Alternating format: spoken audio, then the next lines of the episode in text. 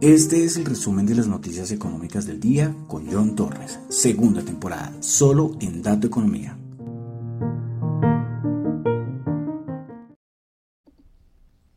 Muy buenas noches a todos, son las 8 y 29. El programa era a las 8 y media, me adelanté un minuto. Mi nombre es John Torres y este es el resumen de las noticias económicas. Nuevo año 2 de enero del año 2023. Y como debe ser, vamos a iniciar con música el año. Recuerden que desde el año pasado estamos haciendo este recorrido musical por las por una especie de historia de la música. El año pasado tuvimos varios especiales, ¿no? Pero el que estamos es el de especiales de la música, arrancando desde el Renacimiento. La música y llegamos ya a la música barroca, que es lo que llevamos haciendo las últimas semanas. Y hoy vamos a comenzar, yo creo que toda la semana, bueno, no sé, vamos a ver si toda la semana, pero si varios programas le vamos a dedicar un espacio, la parte musical, a un señor nacido el 4 de marzo de 1678 en Venecia, Italia. Fue compositor, violinista, empresario, profesor y sacerdote católico. Era conocido como il prete rosso, es decir, el cura rojo, y era porque era sacerdote y era pelirrojo. Eh, se considera uno de los grandes compositores eh, de la historia de la, de la música y lógicamente de la etapa barroca. Tuvo gran influencia durante los siguientes años en grandes compositores.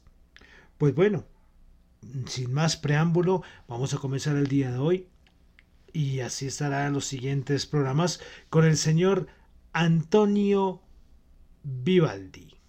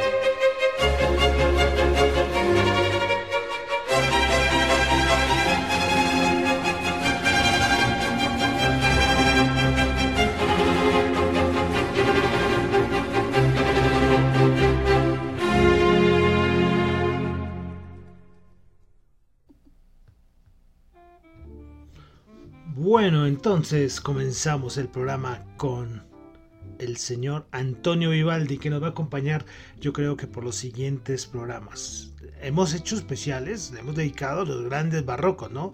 A Händel, a Bach y lógicamente tenía que ser el turno del italiano Antonio Vivaldi. Comenzamos escuchando eh, de, es que la obra más conocida de él, eso sí, no hay nada que hacer. La obra más conocida de él es el concierto para violín y orquesta, conocido como Las Cuatro Estaciones, ¿no? Entonces comenzamos con el invierno, estamos escuchando el, el Alegro. Eh, entonces yo creo que ¿verdad? los siguientes programas tenemos que dedicárselos a este gran, gran compositor barroco Antonio Vivaldi. Bueno, año nuevo lunes 2 de enero del año 2023. Mi nombre es John Torres y ese es el resumen de las noticias económicas. Si alguien llegando por primera vez dirá, bueno, mira, llevas 7 minutos y no has dicho nada de economía. No, es que aquí nos gusta mezclar un poco la, o sea, damos la noticia, lo importante, el mundo económico, pero también nos gusta poner algo de musiquita. ¿eh? Y comenzamos el año entonces con música barroca del señor Vivaldi. Quiero saludar a los que me escuchan en vivo en Radio Dato Economía, tanto en la web como en la aplicación de Ceno Radio, los que escuchan el podcast en Spotify, Apple Podcast, Google Podcast, Fontaine, muchísimas gracias, muchísimas gracias en este año nuevo. Ya les dije en el anterior programa, les agradecí por todo lo que me aguantaron el año pasado. Y vamos a ver, este año, seguimos en la segunda temporada, ¿eh? Seguimos en la segunda temporada. Yo hago cambio de temporada más adelante la primera temporada, ¿saben cuántos capítulos tuvo? ¿Cuántos episodios? Tuvo 365 programas, un año completo, fue la primera temporada. Eh, y esta llevamos más de 200, entonces vamos a ver cuándo terminará la segunda temporada del resumen de las noticias económicas. Bueno, vamos a comenzar recordándoles que lo que yo comento acá no es para nada ninguna recomendación de inversión, son solamente opiniones personales. Bueno, entonces comenzamos. Hoy un día yo creo que va a ser muy facilito, muy rapidito, porque hoy después de, las fiestas de fin de año eh, hubo poca cosa. ¿eh? Pero bueno, vamos a lo importante. Vamos a comenzar con el FMI. Es que la señora Georgieva nos recibió de, de, año nuevo diciendo, eh, la directora del FMI, ¿no? la señora Georgieva, diciendo que el 2023 será un año muy difícil para la mayoría de países en el mundo y que esto se va reflejado en la economía mundial. Que según ella, este año va a ser mucho más difícil que el año que dejamos atrás, es decir, el año 2022. También ahí enseguida también dijo que está muy preocupada por lo que va a pasar con la economía china en este año. Veremos a ver qué, qué, qué pasa. Bueno, comenzamos con Asia y tuvimos lluvias de PMIs, PMIs, inicio de año, inicio de mes, PMIs, PMI manufacturero en Corea del Sur, 48.2 anterior 49, en la India 57.8, ustedes ven el histórico de los datos del PMI en la India y se sorprende, es una fortaleza del sector manufacturero tremenda, 57.8 anterior 55.7. Pasamos a Europa donde tuvimos el PMI manufacturero en España 46.4, anterior 45.7, PMI manufacturero en Italia 48.5, anterior 48.4, PMI manufacturero en Francia 49.2, anterior 48.9, PMI manufacturero en Alemania 47.1, anterior 47.4. Como pueden ver, los, los de Europa siguen por debajo de esa línea importante que son los 50 puntos. Y el de la eurozona 47.8. Recuerden que el PMI, estos son unas encuestas a empresas del sector manufacturero para ver cómo está el presente del sector. Entonces, por eso la importancia que tienen los PMI manufactureros, de servicio, de construcción, que siempre damos acá. Bueno, en Europa una cosita, una cosita final, y es que Croacia ya hace parte de la Comunidad Económica Europea y ya forma, hace parte de los 20, ya con Croacia son 20 países los que ya aceptan el euro como moneda oficial. Croacia entonces se une desde este año 2023 a la zona euro. Bueno, de Estados Unidos nada, hoy fue festivo, súper festivo en Estados Unidos. Entonces, nada, vamos a dejarlo ahí. Ya tendremos cosas muy importantes los siguientes días. En Colombia también tuvimos PMI, PMI manufacturero. Recuerden que el anterior, el del mes pasado, había sido 47.3, un dato malísimo. Y pues esta vez rebotó a 51.1. Bueno, y ya, ya, se acabó el resumen de las noticias económicas. Con lo más importante, bueno, les digo que Twitter debe un montón de dinero por los arriendos de las oficinas, que el señor Elon Musk nada que paga. Imagínense la noticia tan importante, ¿no? Pero bueno, lo importante era arrancar. Eh, como les digo, es que hoy fue festivo. En, Inglaterra no hubo bolsa. En Japón no hubo bolsa. Y en Wall Street cerrado hasta los futuros. El mercado de futuros estuvo cerrado. Entonces, por eso hoy, hoy, o sea, mercado no es muy importante. Vamos a repasar, eh, les voy a decir una cosita, pero vamos a repasar porque en Europa sí hubo bolsa, exceptuando el Reino Unido, ¿no? Pero sí hubo bolsa. Pues les iba a decir una cosa y a ver si mañana les traigo la definición de algo que se ha hablado mucho estos días y es el collar de JP Morgan. Y eh, bueno, mañana les traigo la definición que es un poco compleja, hasta para mí me cuesta mucho entenderla a veces. Pero ¿por qué es tan importante? Porque es que estos movimientos que hizo el 30, el 30 29 de diciembre JP Morgan coloca unas resistencias y unos soportes muy importantes al mercado. Y, son, y es un tema que los, los grandes analistas lo tienen en cuenta. Y aquí lo vamos a tener en cuenta. Vamos a tener en cuenta los valores durante el primer trimestre 3.600 por debajo en el SP500 y por arriba 4.030 puntos. Es decir, son valores que por abajo es difícil romperlos y por arriba también. Sí, pero a ver si mañana les traigo la definición más clara del collar de JP Morgan. Eh, bueno, ah, hoy City dijo que está muy, muy negativo respecto a lo que haga el SP500 en este año. Bueno, eh, yo creo que mi opinión, y voy a arriesgarme, hoy es 2 de enero, yo creo que vamos a tener unos mínimos. Me voy a unir a lo que dicen muchos, pero yo creo que el final de año va a ser bueno. ¿eh? Va a ser bueno. Eh, lógicamente dependerá mucho de la recesión, que no tenemos ni idea si va a llegar, si no va a llegar, si llega va a ser una recesión dura, una recesión suave. Pero yo creo que este fin de año de este año no va a estar malo, ¿eh? Este, si yo creo, yo, yo, lo estoy viendo así, oye, yo me estoy adelantando 10 meses, ¿no? Y todavía está, hasta ahora estamos el 2 de enero, ¿no? Pero, pero yo lo estoy viendo, yo lo estoy viendo así, lógicamente que no vaya a pasar nada raro, ¿no? Ya tuvimos 2020 pandemia, 2021 también todo el lío de la reapertura, 2022 inflación y guerra, a ver 2023, a ver que por fin vienen los, los aliens aquí a, a visitarnos, que no sé qué cosas puede más pasar, ¿no? Pero todo, todo es posible ¿no? Todo, no, descartemos nada. Después de lo de la pandemia, yo creo que no podemos descartar eh, absolutamente nada. Pero sí hay muchos que están negativos, hay ¿eh? muchos que dicen que el otro año, eh, por, que el otro año, Dios mío, que este año, o sea, máximo vamos a ver el 4200. Yo digo que, que no, yo creo que hasta más, hasta más. Pero bueno. Todavía falta mucho, mucho, mucho, mucho este año. Bueno, vamos a repasar cómo quedaron los índices en Europa. Bueno, el DAX alemán subió el 1%, el IBEX de España subió... ¿Cuánto subió el IBEX de España? Quedó en 8.369, pero tengo, subió 154 puntos, tengo la variación porcentual. El CAC francés subió el 1,8%. A ver si tengo alguno más. No, por aquí los importantes no tengo más. Debería tener el Eurostox, pero no, no me aparece. Eh, ah, una cosita, la bolsa de Brasil. Eh. La bolsa de Brasil sí, sí bajó con fuerza. Bueno, entonces ya en este momento ya abrieron los, ya abrieron los futuros. Vamos a darle un repaso rápido. ¿Cómo están en este momento los futuros? El SP500 hombre, ¿qué pasó? 3.826 y, comenzó en 3.890 y ya bajando en ese momento el 0,4%, el Nasdaq 100 bajando el 0,6%, el Dow Jones bajando el 0,3%. Por eso es lo que está pasando en este momento. Esos son los futuros que ya abrieron. Bueno, eh, ah, yo le estaba diciendo lo del Bovespa, que es el índice de Brasil, eh, porque ya nuevo presidente, ¿no? Lula ya se posesionó y parece que asustó al mercado el discurso. Bueno, en Colombia sí tuvimos bolsa, la bolsa de valores de Colombia, el MSCI Colcap el día de hoy bajó 0,17% y cerró en 1.283 puntos. Bueno, vamos a mirar cómo están en este momento las materias primas o los commodities. Tenemos al oro subiendo 7 dólares la onza, 1833. A ver, este año parece que es el año del oro, ¿no?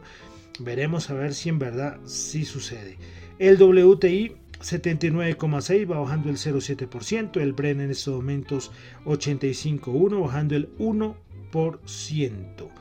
Bueno, eh, dólar nada, no podemos decir dólar porque como fue en Estados Unidos, eh, eh, sigue aplicando la tasa que teníamos el que cerramos el, año pasado, ¿no? A ver si la tengo por acá. 4.810. Esta es la tasa que rige, rige, hoy y también el día de mañana. Mañana, mañana sí tendremos mercado de divisas aquí en Colombia. Bueno, y vamos a terminar con las criptos. Las criptos, ustedes saben que estas criptas, criptos sí no se van a, a, vacaciones, estas no descansan. A ver, el año pasado fue durísimo para las criptos, ¿eh? Durísimo, durísimo, durísimo, durísimo. Un año tremendo. Veremos a ver qué pasa este año con las criptos, los proyectos, la web 3. Eh, es que recuerden, los criptoactivos son mucho más que Bitcoin. Bitcoin es importantísimo a nivel de criptomoneda, pero hay mucho más, ¿eh? mucho más. Y yo siempre se los he repetido muchas veces acá. Bueno, eh, Bitcoin subiendo el 0,5%, Ethereum subiendo el 1,4%, BNB subiendo el 1%, Ripple subiendo el 5,7%, Dogecoin subiendo el 2,7%, Cardano subiendo el 1,9%, Polygon subiendo el 3,5%, Litecoin subiendo el 6,4%. Entonces subidas el día de hoy en las criptos. Ah, bueno, y en las criptos para finalizar una cosita, y es que un desarrollador eh, de Bitcoin, eh, pues lo hackearon. Le robaron 216 Bitcoin en el hackeo una cosa un poco técnica, que obviamente no voy a entrar aquí a explicar, pero, pero el problema es que es un desarrollador de Bitcoin. Entonces uno se pone a decir, o sea, si hackearon a este, imagínense las vulnerabilidades que tenemos el resto, ¿no? Que, que eso, es el asunto de las cripto, la responsabilidad y los cuidados que hay que tener. Uf, uf, uf, sí, queremos descentralización, queremos autonomía, pero esto es también asumir responsabilidades. Todos los que están empezando a meterse pensando en meterse en el mundo cripto. Bueno, y ya, terminamos por el día de hoy un resumen para iniciar el año, tranquilitos, eh, sin nada así, ya, está, ya estos días que se vienen ya empiezan a aparecer cosas interesantes. Recuerden que tenemos datos de desempleo en unos días en Estados Unidos. Recuerden que este año en los primeros meses los datos de empleo van a ser súper importantes, así como el año pasado. El, segundo semestre le damos tanta importancia a los datos de inflación, ojo, todo lo relacionado con desempleo, de, perdón, desempleo, con empleo y desempleo, sí, con datos de empleo, lo relacionado con datos de empleo, salarios va a ser de verdad importante. Y ya en unos días tendremos datos de empleo en Estados Unidos, ojo, va a mover esto mercado. Bueno, y ya, hoy va a ser cortico y con eso terminamos el día de hoy el primer resumen de las noticias económicas del año 2023 hay que portarnos bien a ver qué nos trae este año 2023 mi nombre es John Torres. Me encuentran en Twitter en la cuenta arroba Chu, en la cuenta arroba Dato Economía, para asuntos de la emisora radio economía arroba gmail.com y arroba Dato Economía R. Y recuerden, lo que yo comento acá no es para nada ninguna ninguna recomendación de inversión, son solamente opiniones personales. Bueno, y recuerden que ya desde el día de hoy, por unos programas más, estaremos escuchando al barroco Antonio Vivaldi.